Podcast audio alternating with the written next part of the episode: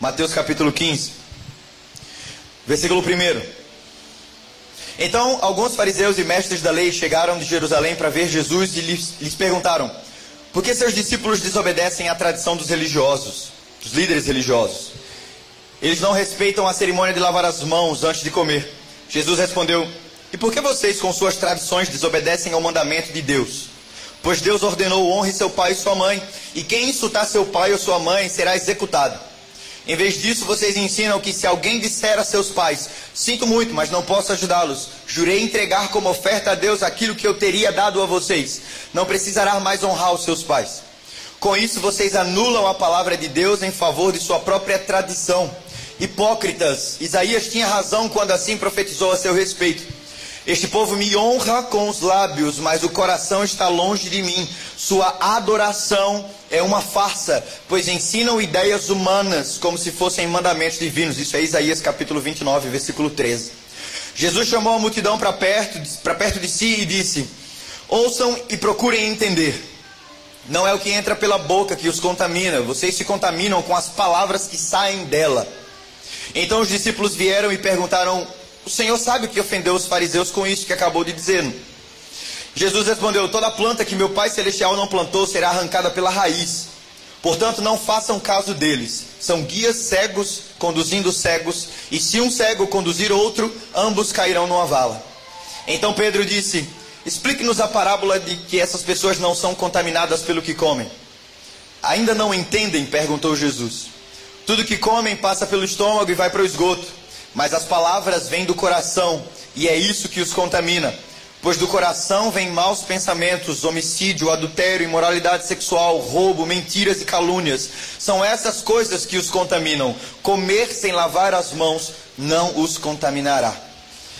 Feche seus olhos. Senhor, nós te agradecemos pela Sua palavra e te pedimos que o Teu Espírito Santo fale conosco nessa noite, Pai. Nós somos aqui como. Nós estamos aqui sedentos, Pai, para ouvir a Tua voz. Em nome de Jesus, que, que o Senhor me ajude a não atrapalhar aquilo que o Senhor quer falar aos nossos corações. E que, apesar de mim, o Senhor possa tocar as nossas vidas aqui nesse lugar, Senhor. Fala conosco, Pai, é o nosso desejo. Nós queremos ouvir a Sua voz aqui nesse lugar, Pai. Que corações possam ser transformados pela Sua palavra, porque o poder de transformar o coração do homem reside em Sua palavra, Senhor. Em nome de Jesus nós oramos. Amém. Glória a Deus.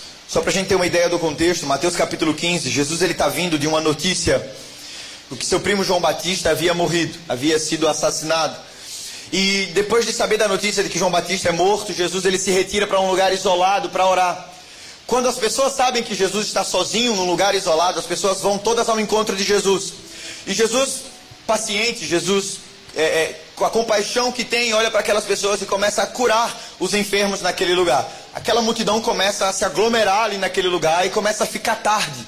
E aí os discípulos falam para Jesus: Olha, o lugar que a gente está é longe. Por isso é melhor despedir esse povo agora para que esse povo saia por aí e compre comida para eles. Jesus fala: Vocês que deem comida para eles. Vá vocês e alimentem vocês a eles. E aí um dos discípulos fala para Jesus: Mas Jesus, não tem dinheiro que pague o alimento para toda essa multidão. E aí e, e um dos discípulos chega para Jesus para dizer: Olha, nós temos aqui cinco pães e dois peixes. É o episódio onde Jesus multiplica cinco pães e dois peixes para uma multidão de mais de cinco mil pessoas. Depois disso, Jesus ele, tá, ele manda os discípulos atravessarem o mar e ir para o outro lado, enquanto ele está se despedindo das multidões. Ele vai lá, os discípulos entram no barco e atravessam o mar. E na madrugada, Jesus aparece andando sobre as águas ao encontro do barco, ao encontro dos discípulos. Tem toda aquela cena que os discípulos acham que é um fantasma. E aí Pedro ele fala: Se és tu, manda-me ter ir contigo sobre as águas. Pedro vai e anda sobre as águas com Jesus até o momento que ele, a fé dele é, é, esmurece e ele começa a afundar, mas o Senhor o retira das águas e pergunta a ele por que ele duvidou. Depois disso, eles chegam ao outro lado, uma cidade que se chama Genezaré. E é interessante porque é a primeira vez que Jesus está chegando na cidade de Genezaré. Mas Jesus já era famoso, as pessoas já se reúnem ao redor de Jesus porque já conheciam a sua fama. Existem lugares onde Jesus é bastante conhecido, lugares onde Jesus cresceu, por exemplo, a cidade de Nazaré, que as pessoas não recebiam bem a Jesus. Jesus estava falando para as multidões, pregando para as multidões, e as pessoas olhavam e falavam: Mas não é esse o filho do Zé? O filho do carpinteiro? Como é que essa pessoa está dizendo para a gente que ele é o filho de Deus? Eu conheço ele, eu vi ele crescer, eu vi ele ah, jogar a bola na rua, eu vi ele ir para a escola. Não tem como esse, esse José, esse filho de José, ser o filho de Deus. Havia lugares onde Jesus era rejeitado e havia lugares onde Jesus era ovacionado. Genezaré é uma das cidades onde Jesus chega e ele é ovacionado. Ao chegar em Genezaré, o versículo 1 fala isso. Então alguns fariseus e mestres da lei chegaram de Jerusalém para ver Jesus e lhes perguntaram. Jesus acaba de chegar na cidade e uma, quase que uma comitiva oficial de investigação chega de Jerusalém para indagar Jesus, para colocar Jesus na parede. E aí no versículo 2, eles falam: Por que os seus discípulos desobedecem à tradição dos líderes religiosos? Eles não respeitam a cerimônia de lavar as mãos antes de comer. A questão toda aqui da discussão da acusação do, da comissão de Jerusalém contra Jesus era uma questão mais cerimonial. Era uma questão da tradição. Então eles vêm diante de Jesus com, com uma lei que era tradição, não era lei de Moisés, contra Jesus que era a própria lei. E aí Jesus ele vai dar uma resposta nos versículos seguintes. É só algo interessante é que essa lei de lavar as mãos antes de comer era uma lei cerimonial, não era nada voltado à higiene pessoal, como é hoje.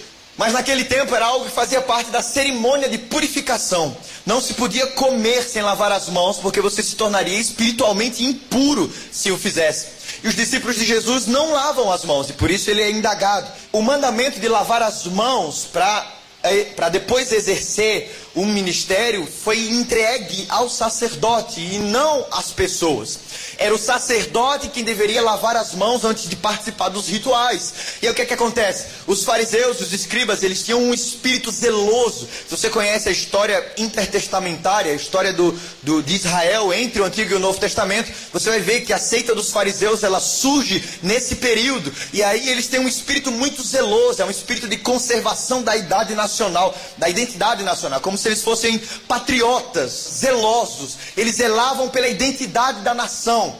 E aí eles tinham mais de 600 leis. Eles pegaram não só as leis que Moisés tinha dado, mas eles fizeram mais leis. A lei de lavar as mãos era uma lei exclusiva para o sacerdote que ia sacrificar uma oferta ao Senhor. E eles pegaram esse mandamento e disseram: não, agora todo mundo tem que lavar as mãos. É uma lei cerimonial antes de que a gente faça qualquer coisa, antes que a gente faça qualquer refeição. Os fariseus fazem uma questão tratam com Jesus, indagam Jesus numa questão cerimonial, na questão de desempenho espiritual. E Jesus confronta isso. No versículo 3 até o versículo 6 é o confronto de Jesus, a resposta de Jesus. Jesus respondeu: E por que vocês, com suas tradições, desobedecem ao mandamento de Deus? Pois Deus ordenou: honre seu pai e sua mãe, e quem insultar seu pai ou sua mãe será executado. Em vez disso, vocês ensinam que se alguém disser a seus pais: Sinto muito, mas não posso ajudá-los, jurei entregar como oferta a Deus aquilo que eu teria dado a vocês. Não precisará mais honrar os seus pais. Versículo 3 ao versículo 6, Jesus está expondo a falha dos fariseus e dos escribas, do povo que estava ali.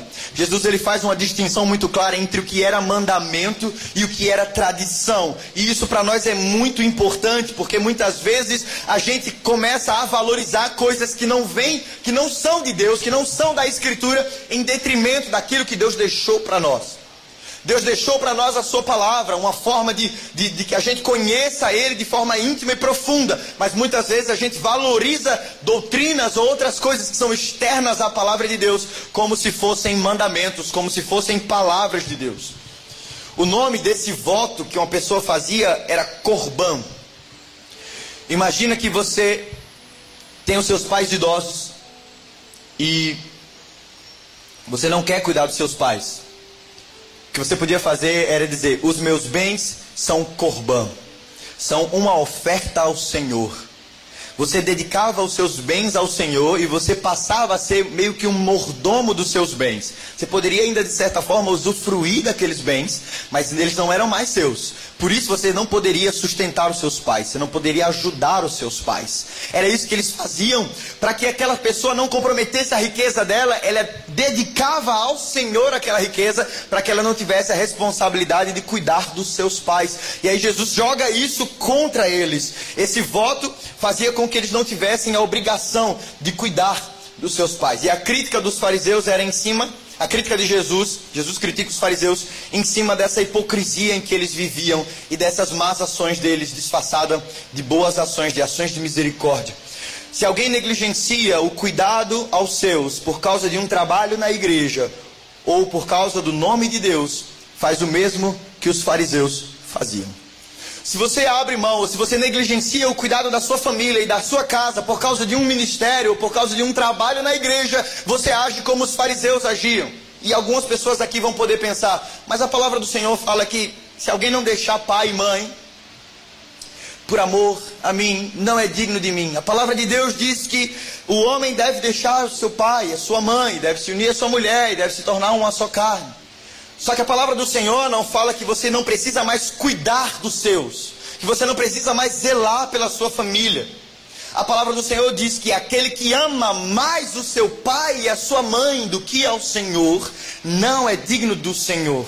É diferente amar mais a Deus do que aos nossos pais, não quer dizer não amar os nossos pais, ou o seu esposo, ou o seu filho. Nós precisamos ouvir o Senhor falar conosco para que a gente possa entender e nos relacionar com as pessoas da forma correta. Nós não podemos ser como os fariseus que anulavam as escrituras por causa de uma tradição. No versículo 6, a palavra do Senhor fala, metade do versículo 5 para cá: Sinto muito, mas não posso ajudá-los. Jurei entregar como oferta a Deus aquilo que eu teria dado a vocês. Não precisará mais honrar os seus pais. Com isso, vocês anulam a palavra de Deus em favor da sua própria tradição. Aqui é a primeira coisa para gente, depois de toda essa de toda essa corrida até aqui, até esse versículo 6. Jesus está expondo para nós quando doutrinas humanas se sobrepõem à palavra de Deus. Quando costumes ou quando revelações exteriores à palavra de Deus se sobrepõem às Escrituras. A palavra de Deus é a nossa regra de fé e prática.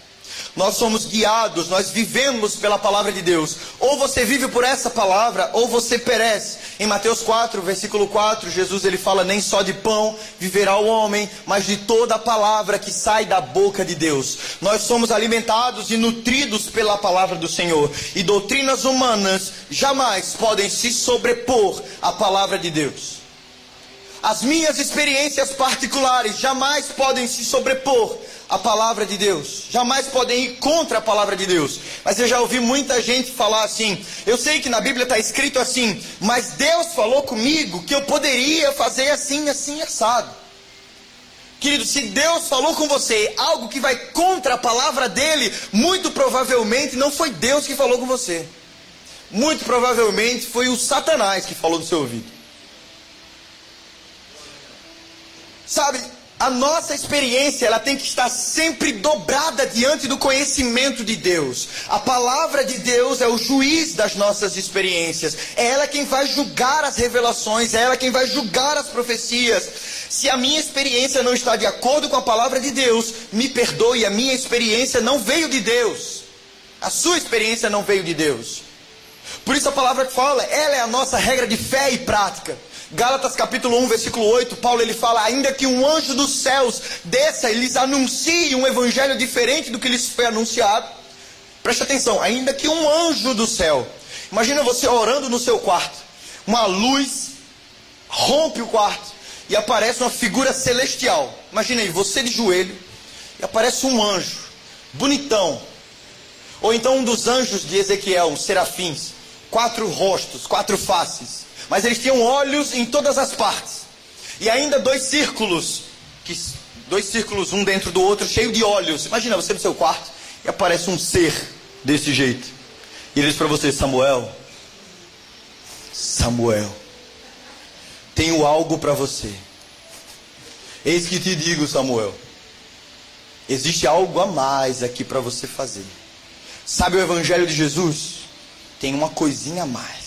Se você conhece a história das religiões, você vai ver que tem muita seita aí fora que a experiência foi essa. O cara estava sozinho e aí apareceu alguém para ele e disse: Olha, na verdade o evangelho está incompleto. Você é o Messias, você é o cara da torre de vigília. Quem pegou, pegou. Tá? Quem não pegou, não pegou. Você é o cara que vai levar o povo à salvação agora. Você é o cara que vai conduzir o meu povo. Várias experiências de várias religiões que apareceram recentemente são iguais a essas. Um anjo aparece, um cara aparece, fala alguma coisa para você e você se acha o santo. Você se acha o Messias. E Paulo está falando, ainda que um anjo desça dos céus e fale algo diferente do evangelho, você pode olhar na cara do anjo, já falei isso outra vez, alguém se escandalizou. Você pode olhar na cara do anjo e mandar ele para o inferno. Porque esse anjo não vem do Senhor. Porque Deus não vai enviar um anjo para falar algo contra a própria palavra dele. Por isso as nossas experiências precisam passar por baixo do crivo da palavra de Deus. A minha pergunta para você é: se você é alguém que tem muitas experiências no Senhor, quem é que julga as suas experiências? Quem é que julga os seus sentimentos, as suas emoções? Quem é que julga o seu coração? É o seu líder? É o seu pastor? Deus me livre.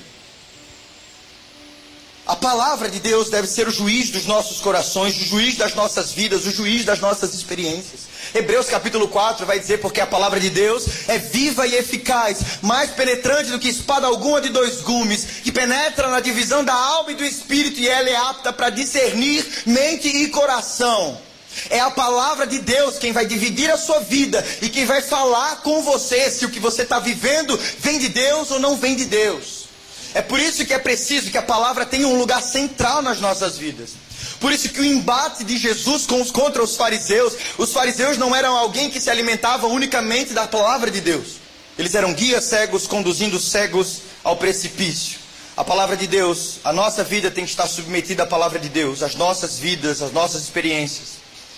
Não existem erros ou contradições na palavra, a gente sempre ensina isso. A palavra de Deus tem autoridade para governar a sua vida se eu vivo de revelações externas, eu invalido a palavra de Deus. Infelizmente, eu conheço muito crente que vive de revelação. Eu vou para o culto de tal, porque vai vir uma fulana que ela bota a mão na cabeça e ela começa a falar a vida toda. E ela começa a dizer isso e aquilo. Eu tive uma experiência de conversar com alguém no trabalho e essa pessoa dizer que já participou de uma igreja, de uma igreja evangélica. Mas a experiência que ele tinha tido, que essa pessoa tinha tido, era horrível, porque na igreja a pessoa que conduzia aquela congregação era uma pessoa que simplesmente ela mandava e desmandava na vida de todo mundo embaixo de revelação. De eis que te digo. Você já ouviu eis que te digo na igreja? Quando você ouvir eis que te digo, meu irmão, fuja desse lugar. Deus está te dizendo isso, isso, Deus está te dizendo aquilo, aquilo outro. Preste muita atenção, querido. A palavra de Deus ela é viva e eficaz. Ela não é morta e ineficaz. Ela é viva e eficaz. Deus pode falar através de um vaso, pode, não estou desmerecendo isso, mas a palavra deve ser o juiz dos nossos corações, das nossas revelações, das nossas vidas. Nós não podemos viver uma vida procurando revelações exteriores, quando a maior revelação nos foi dada, que é a palavra de Deus. Sabe? E para mim causa muita aflição quando a gente sabe que a gente tem um Deus aberto às nossas frentes, aberto na nossa frente, e a gente não conhece. E a gente acha que qualquer outra coisa tem mais valor, tem mais, é mais interessante. Deus espera que você o conheça, Deus espera que você gaste tempo, Deus espera que você tenha prazer na palavra dele. Paulo vai dizer em 2 Timóteo capítulo 3, versículo 16, toda a escritura é inspirada por Deus e útil para o ensino, para a repreensão, para a correção e para a instrução na justiça, para que o homem de Deus seja apto e plenamente preparado para toda boa obra. A palavra de Deus é inspirada, toda a escritura é inspirada por Deus. A palavra inspirada é teopneustos, significa um sopro de Deus, como se Deus tivesse soprado. Deus inspirou homens para escreverem conforme a vontade dele. E essa palavra que os homens escreveram é inerrante, infalível e imutável. Por isso que eu digo, já disse isso para os jovens uma vez. Se alguém chegar para você, apontar o dedo para dizer, eis que te digo, ou Deus está dizendo, tenha muito cuidado. Não sei se você já fez isso. Pessoas que são crentes há mais tempo talvez tenham caído nessa infantilidade. Deus está dizendo.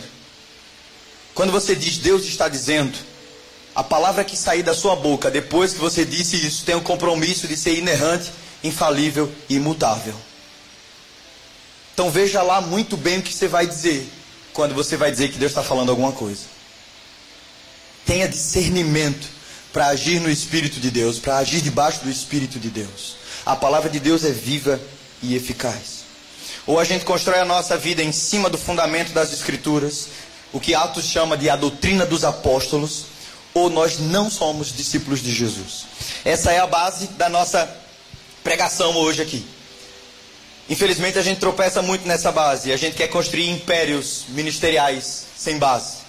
A gente quer multidões sem ter base. A gente quer fazer do nosso jeito no final a gente quer as promessas de Deus, mas a gente não quer Deus. No final, se der para tirar Deus da equação, tá valendo, eu estou querendo. E aí, repare, não foi isso que a gente fez dois mil anos atrás? O rei Messias veio à terra e anunciou o seu reino, estava a proclamar e a instalar o seu reino, e a gente queria o seu reino, e a gente desejava o seu reino, mas a gente não desejava um rei. E o que é que a gente fez? A gente matou o rei e ficou com o reino. Jesus ele conta uma parábola igual. Diz: um homem tinha um campo e ele alugou o campo e colocou pessoas para tomarem conta desse campo. E aí, quando foi o tempo de colher o imposto sobre aquele campo, de colher o lucro daquele campo, o homem enviou várias pessoas, mas aquelas pessoas mataram aquelas pessoas que foram enviadas por aquele senhor. Por último, o senhor enviou seu próprio filho, pensando: se eu enviar o meu filho, pelo menos eles pensarão, me respeitarão e vão pelo menos me pagar a dívida. Quando aqueles homens veem aquele filho chegando lá naquele campo, eles dizem: Olha, esse é o herdeiro. Se a gente matar, a gente fica com tudo. Não foi isso que a gente fez com o Senhor. Não foi isso que nós fizemos com Cristo, que os nossos pecados fizeram com Cristo. Olha, esse é o Filho de Deus. Nele está toda a justiça, nele está todo o poder, nele está o reino de Deus. Vamos matar e vamos ficar com o reino. Foi isso que nós fizemos com o Salvador. Nós matamos o Messias e nos apossamos do reino de Deus. Não é isso que a gente faz todas as vezes que a gente vem num domingo para a casa do Senhor querendo bênção, vitória, poder, querendo tirar coisas de Deus. Que a gente faz coisas pensando em ter algo em troca. Não é matar a Cristo que a gente faz todas as vezes que a gente busca Deus por aquilo que Ele pode nos dar e não por aquilo que Ele é. Não é crucificar novamente o nosso Salvador todas as vezes que a gente deseja algo que não seja Ele. Preste atenção. Todas as vezes que a gente quer as promessas de Deus sem Deus, nós estamos a crucificar o nosso Senhor mais uma vez. Quando a gente quer bênção, quando a gente quer prosperidade, quando a gente quer dinheiro, quando a gente quer vitória, sem Deus, a gente está a crucificar Jesus mais uma vez. Quando a gente quer obrigar Deus a nos favorecer. Por isso a gente diz muitas vezes: vamos estabelecer o reino de Deus. Porque a gente tem um reino nas mãos sem um rei. Porque nós expulsamos esse rei das nossas vidas muitas vezes. E agora a gente se aposta do reino para dizer: o reino é meu, está comigo, eu posso estabelecer onde eu quiser. Eu já falei muitas vezes isso. Nós não estabelecemos nada, nenhum reino será estabelecido sem a presença do seu rei. Nós somos proclamadores do reino de Deus, nós proclamamos o reino de Deus, não estabelecemos o reino de Deus porque o rei ainda não está aqui conosco. O rei virá, ele virá para julgar, ele virá para condenar, ele virá para nos salvar. Isaías 63 fala: Quem é esse que vem de Borza e Edom com as vestes salpicadas de sangue? Jesus ele vem pisotear as nações com a sua ira, ele vem julgar o mundo e vai julgar o mundo com justiça. E nós proclamamos a vinda do rei que julgará as nações. É por isso que nós vivemos nessa expectativa. Por isso, nós não estabelecemos reino nenhum sem a vinda de um rei. A não ser que esse reino seja meu. Que eu seja o próprio rei desse império que eu quero implantar. Versículo 7 ao versículo 9. Hipócritas, Isaías tinha razão quando assim profetizou a seu respeito. Este povo me honra com os lábios, mas o coração está longe de mim. Sua adoração é uma face, pois ensinam ideias humanas como se fossem mandamentos divinos. A acusação de Jesus era que, embora eles, embora eles fizessem uma demonstração exterior de devoção a Deus, as tradições, as suas vontades prevaleciam sobre a vontade de Deus. Ou seja, a tradição estava prevalecendo ao mandamento. A lei de Deus ficava abaixo da tradição dos escribas e dos fariseus. trazendo para nós, era como se as revelações que a gente procura, os profetas de povo que se diz profeta, o povo que se diz cheio do manto, cheio das revelações, que já foi no inferno cinco, seis, sete vezes e voltou para contar a história. Esse povo é como se eles colocassem a revelação deles acima da revelação das Escrituras, era o que os fariseus estavam fazendo. E Jesus estava agora confrontando diretamente a eles, chamando eles de hipócritas. No versículo 8 ele diz: Esse povo me honra com os lábios, mas o seu coração está longe. Em primeiro lugar, a gente precisa ver um paralelo que Jesus ele faz entre o versículo 8 e o versículo 9. Entre esse povo me honra com os lábios, mas o seu coração está longe de mim. E no versículo 9, a sua adoração é uma face. Jesus faz um paralelo entre honra e adoração. Isso mostra que adoração é necessariamente honrar a Deus. Adoração é honrar ao nosso Deus. E é claro que honrar não significa aumentar a honra de Deus. Não significa entregar mais honra para Deus. Honrar a Deus significa reconhecer a honra que lhe é devida. Da mesma forma, glorificar a Deus não é dar mais glória a Deus. Entregar mais glória a Deus, mas é reconhecer a glória que esse Deus tem. A glória que ele tem. E eu só consigo reconhecer essa glória se eu tiver olhos para ver esse Deus. Para ver esse Deus através das Escrituras. Se eu tiver um ouvido atento à sua voz. Por isso, três coisas, se você estiver anotando aí. A primeira coisa, atos exteriores de adoração podem estar presentes sem que o coração esteja verdadeiramente envolvido. Atos exteriores podem estar presentes, atos exteriores de adoração podem estar presentes sem que o coração esteja verdadeiramente envolvido. Segunda coisa, um ato de adoração é vão ou inútil quando não vem do coração. E a terceira coisa é, facilmente nós podemos esquecer de Deus enquanto estamos adorando a Deus facilmente podemos nos esquecer da presença de Deus quando estamos cantando e louvando ao nosso Deus.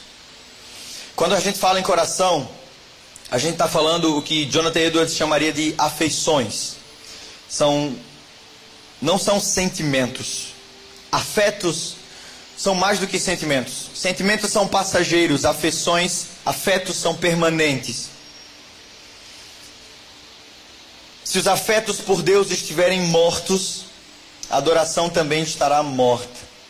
Palavras de honra não caracterizam um louvor verdadeiro. Somente as palavras não caracterizam um louvor de verdade, uma adoração genuína. É preciso um coração que reconheça e sinta algo pelo objeto de adoração. Piper vai dizer, John Piper vai dizer, a verdadeira adoração não vem de pessoas cujos sentimentos são como plantas aéreas sem raízes no solo firme da palavra. Os únicos afetos que honram a Deus estão enraizados na rocha da verdade bíblica. Paulo ele fala isso em Romanos capítulo 10, versículo 2. Irmãos, o desejo de meu coração e o desejo do meu coração e a minha oração a Deus é que o povo de Israel seja salvo. Eu sei da dedicação deles por Deus, mas eles têm um entusiasmo sem entendimento. É por isso que eu comecei a palavra perguntando: o que é que você está fazendo com o mandamento? Agrada-te do Senhor e Ele satisfará os desejos do teu coração. Isso é sério e importante para você. Isso é muito importante, isso vai definir a forma como você se relaciona com Deus.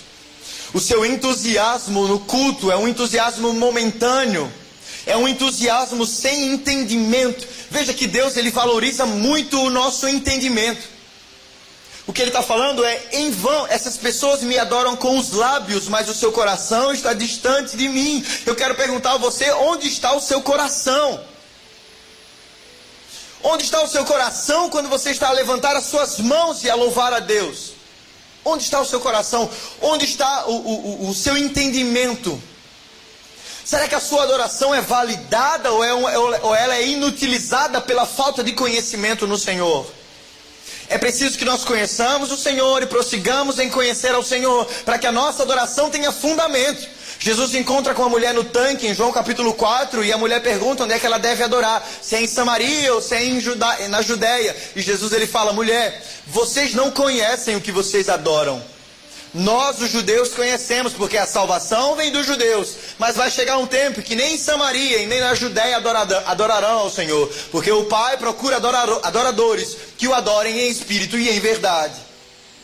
Essa, essa frase de Jesus é muito séria. O Pai procura adoradores que o adorem em espírito e em verdade. Não sei se você entende o que isso significa.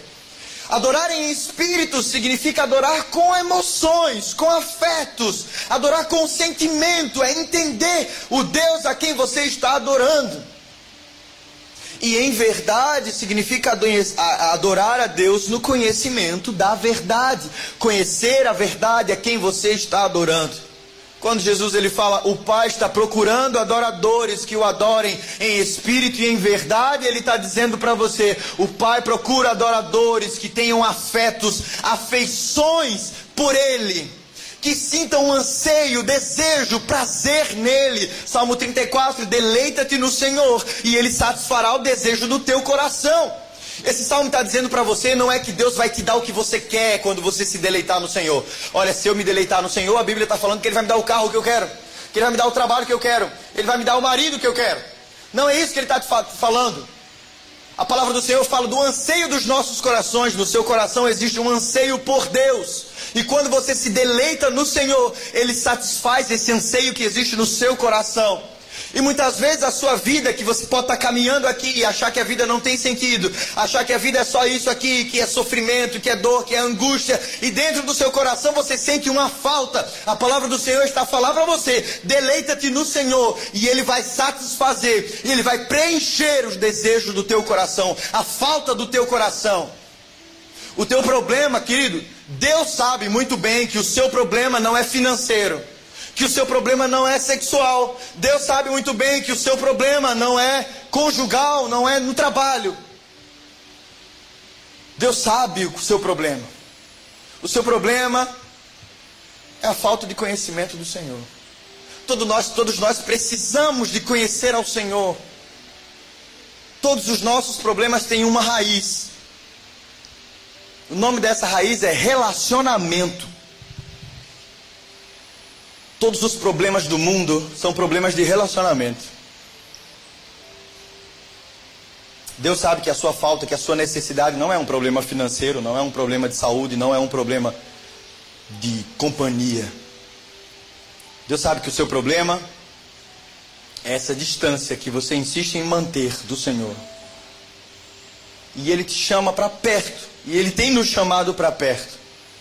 Jonathan Edwards vai dizer que os únicos sentimentos que engrandecem o valor de Deus são os que vêm da compreensão genuína da glória de Deus. Significa dizer que só existe adoração se houver conhecimento. Só existe adoração se houver relacionamento com Deus. Caso contrário, a nossa adoração é inutilizada, é vã. A gente só está cantando e suando nesse calor. Parecia que o ar-condicionado ia estar tá funcionando, mas não está. Só na próxima semana. Glória a Deus, aleluia.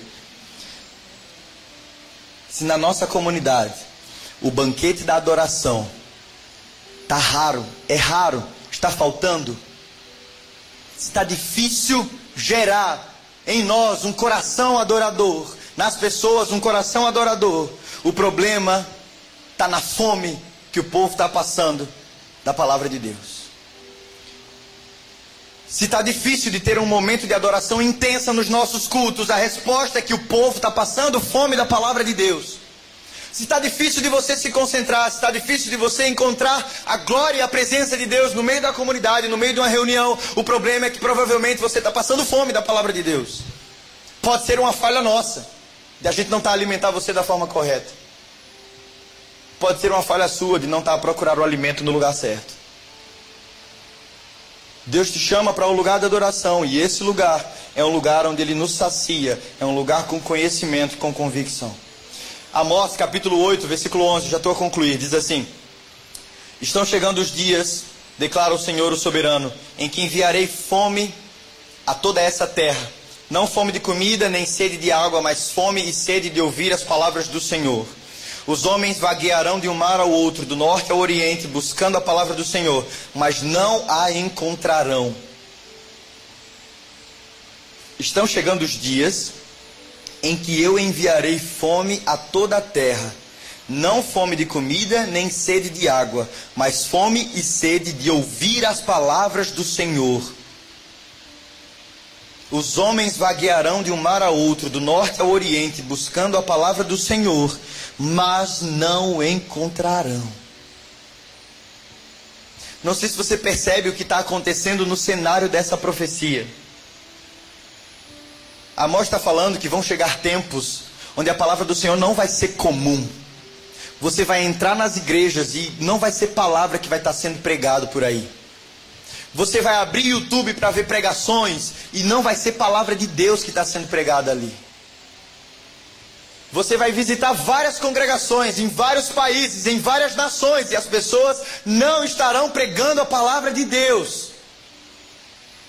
Paulo fala algo mais direto em 2 Timóteo capítulo 4, versículo 3 a versículo 5, ele diz: "Pois virá o tempo em que não suportarão a sã doutrina, pelo contrário, sentindo coceira nos ouvidos, segundo seus próprios desejos, juntarão mestres para si mesmos, e eles se recusarão a dar ouvidos à verdade, voltando-se às fábulas, voltando-se aos mitos. Vai chegar o tempo onde as pessoas vão erguer doutores da própria lei. Prega aí para mim algo confortável prega aí para mim algo gostoso de ouvir. Que Deus vai me abençoar. Que eu vou gerar, que eu vou orar e Deus vai me responder. Que eu vou determinar e Deus vai ter que fazer. Prega algo que eu goste. Paulo está falando que esse dia vai chegar. Eu não sei se você já entende esse dia como já chegado ou se esse dia ainda está por vir. Talvez você precise olhar de uma forma mais séria para o Evangelho e para como as coisas estão correndo e acontecendo no nosso tempo. Querido, Deus te chama para um compromisso sério. Deus, sabe, muitas vezes a gente, em nossa infantilidade, a gente perde tempo com o Senhor. Perde tempo com o Senhor. A minha pergunta é: o que é que você está fazendo aqui? Que, que você está fazendo com o salmo que fala: deleita-te no Senhor e Ele satisfará o desejo do teu coração? Porque você veio. Não estou dizendo que não é para você vir. Mas eu quero que você saia de casa com essa intenção. Deus não te chamou para ser um frequentador de igreja, para vir todo domingo para o culto. Deus não te chamou para ser esquenta-banco. O nosso Deus é um Deus que está em movimento. Deus está trabalhando na terra, Deus está trabalhando em Portugal, Ele está fazendo alguma coisa, mas quantas pessoas a gente tem preocupadas com aquilo que Deus está fazendo? Sabe, Deus não está procurando trabalhadores, Deus não está procurando empregados, Deus está procurando amigos. Ele está procurando amigos. Os olhos do Senhor passeiam sobre a terra. Alguém que ele possa contar? Com quem que ele pode contar? Quantas vezes você fez uma oração? Deus, conta comigo. Conta comigo para o que o Senhor está fazendo. Sabe, eu tenho os meus planos, eu tenho os meus desejos, mas o meu desejo maior é viver a sua vontade, é fazer o que o Senhor está fazendo, é trabalhar com você. Não quero trabalhar para você, quero trabalhar com você. Quantos anos você está nessa?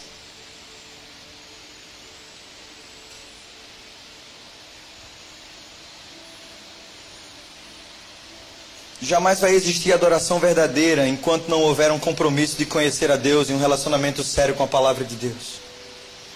Para terminar, do versículo 10, quatro versículos, 10, 11, 17, desculpa, 10, 11 e do 17 ao 20.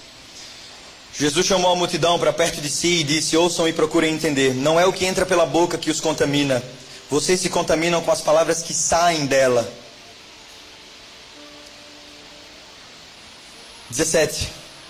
Tudo que comem passa pelo estômago e vai para o esgoto. Mas as palavras vêm do coração e é isso que os contamina, pois coração vem, do coração vêm os maus pensamentos, homicídio, adultério, imoralidade sexual, roubo, mentiras e calúnias. São essas coisas que os contaminam. Comer sem lavar as mãos não os contaminará. Não é o que entra que contamina, é aquilo que sai que contamina. No Sermão da Montanha, em Mateus capítulo 5, 6 e 7, Jesus ele fala para os seus discípulos: o pecado não está no ato em si. Quando Jesus fala sobre a ira, quando Jesus fala sobre adultério, ele não diz que o pecado é o ato de se irar. Ele não diz que o pecado é o ato de ir lá e deitar com outra mulher ou com outro homem que não é o seu cônjuge. Ele diz o pecado está no coração muito antes do ato acontecer.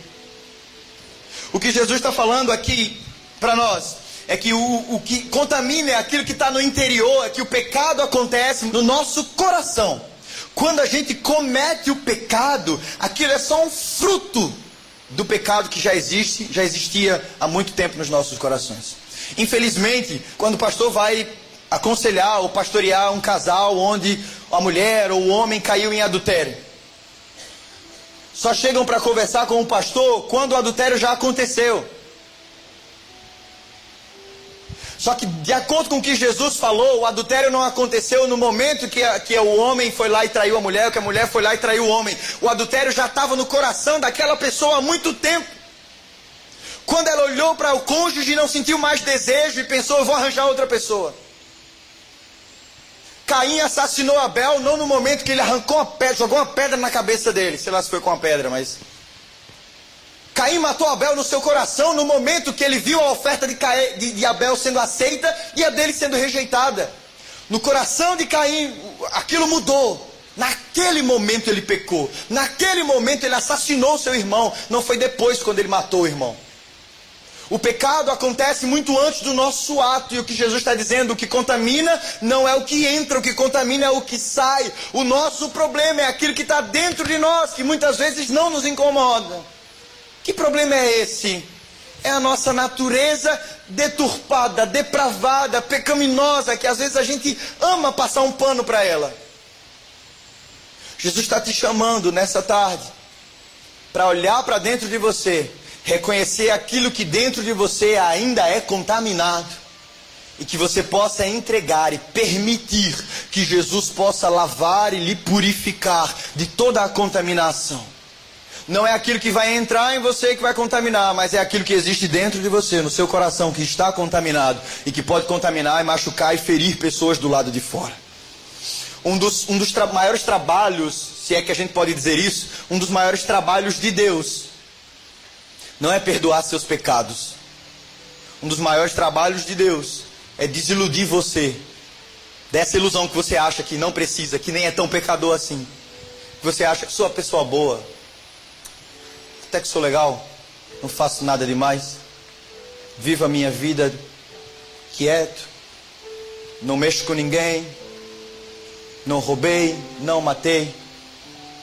Se a gente pode botar uma escala nos trabalhos de Deus, o maior trabalho de Deus é fazer a gente desiludir dessa, dessa mesquinha ilusão que a gente acha que eu nem sou tão pecador assim.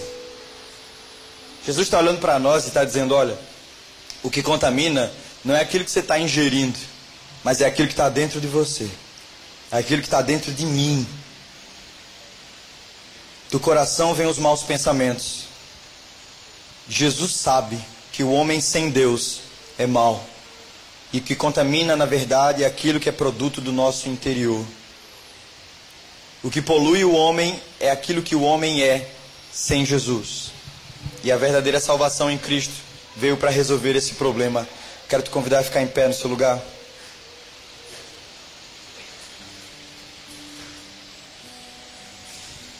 Jesus ele veio para lidar com a nossa natureza interior e não com o nosso exterior.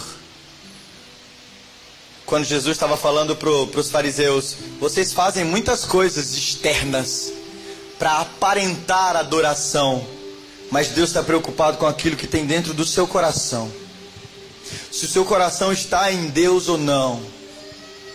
O, seu, o Deus está preocupado com aquilo que você pensa quando você louva ao Senhor. Deus está preocupado com a real intenção do seu coração. Tem algumas aplicações para a palavra dessa noite. A primeira aplicação é: o que preocupa Jesus não era tanto a forma da religião dos homens, mas a natureza da religião dos homens. Jesus quer ver as pessoas transformadas e o coração delas renovado. Jesus quer ver o seu coração renovado porque ele veio para salvar o povo dos seus pecados. Uma outra aplicação é adorar em espírito é o contrário de adorar de maneiras meramente externas. Adorar em verdade é o contrário de adoração baseada em um entendimento errado de Deus. Ou seja, o contrário de adorar em espírito e em verdade seria uma adoração meramente externa e sem conhecimento de Deus. A última coisa, o problema do homem não está no alimento ou na forma impura com que ele ingere o alimento. O nosso problema é muito maior, está dentro de nós, faz parte da nossa natureza. Mas Cristo é a salvação da nossa velha natureza. Nele nós somos sepultados e ressuscitados com Ele. Deus te salvou, Deus me salvou, não para que você fosse um frequentador de culto, mas para que você fosse um amigo de Deus, para que você fosse um amigo dele. Saia com esse entendimento nessa noite, querido. Deus não fica feliz em ver você entrando domingo após domingo aqui e nada mudando no seu interior. Ele se entristece ao olhar que muitas pessoas levam isso aqui como se fosse uma religião. É só alguma coisa a mais. Porque ele não mediu esforços ao entregar o seu filho para perdoar os nossos pecados e nos fazer amados por ele. Eu gosto muito de Colossenses capítulo 1. A palavra fala porque ele nos transportou do império das trevas para o reino do seu filho amado. E é nele, só nele. É só nele que nós temos a salvação. Jesus não morreu para você esquentar banco da igreja. Jesus não morreu para que ele fosse algo a mais na sua vida.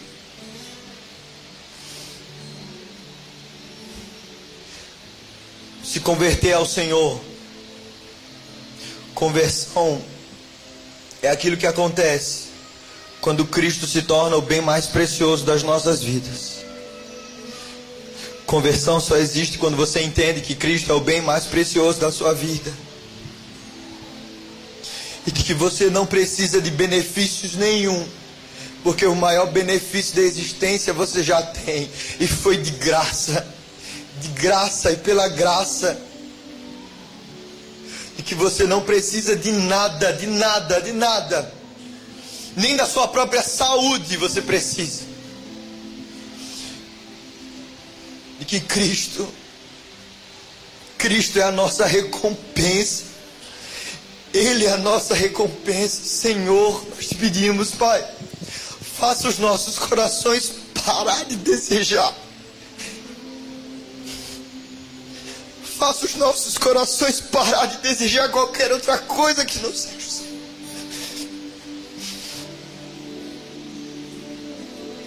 Arranca de nós, Senhor. Arranca de nós, Senhor.